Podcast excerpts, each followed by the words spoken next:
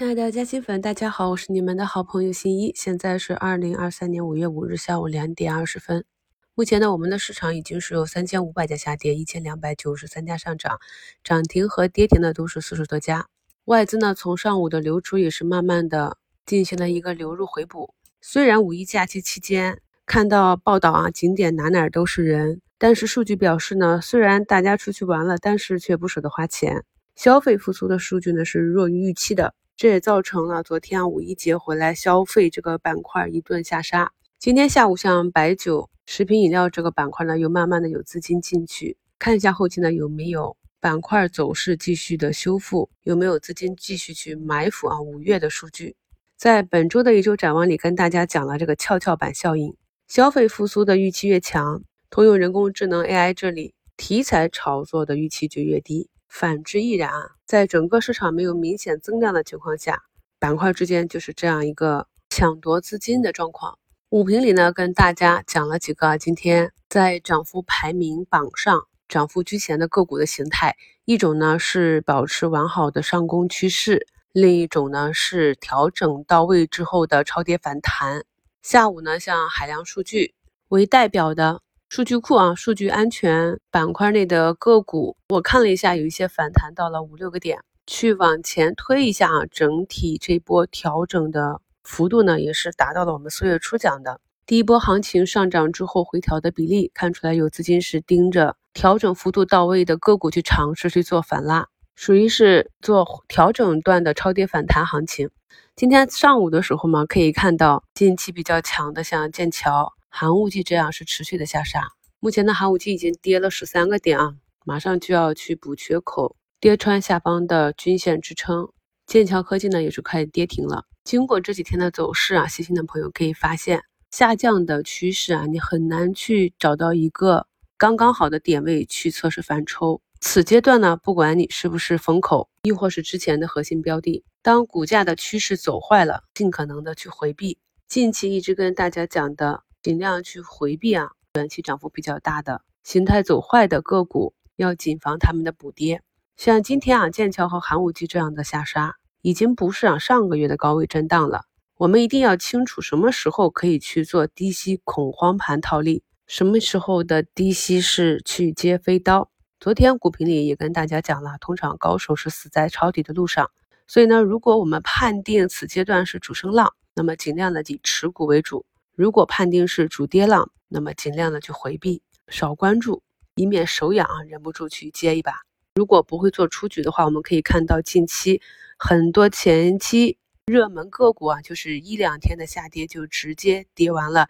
一个月的涨幅。啊，对于前期没有成本优势、没有吃到肉的朋友，那这一两个大阴线下来，失去势流就非常的痛苦了。近期呢，美国那边又传出了不少银行。股价大幅下跌的这样一个利空，在美国那边第一次有硅谷银行暴雷的时候，我们是做了特别节目的。当时的早评呢也是讲了，由于呢我们这边有一些企业在海外是有不少大客户的，所以呢这样美国银行可能会产生的连续的暴雷，是不是会影响那边客户的经营情况以及资金情况，从而呢传导到我们 A 股市场。所以近期我们可以看到有不少以海外经营为主的一些大医药。相关的企业经济走势就比较弱，其大股东呢也是进行了一个避险的减持啊。至于后期是不是能够修复，还是要以企业和行业的发展为主。但是呢，大家在听到类似于这种相对规模比较大的风险提示的时候，还是要想一想自己的抗波动能力。在硅谷银行事件暴雷之后，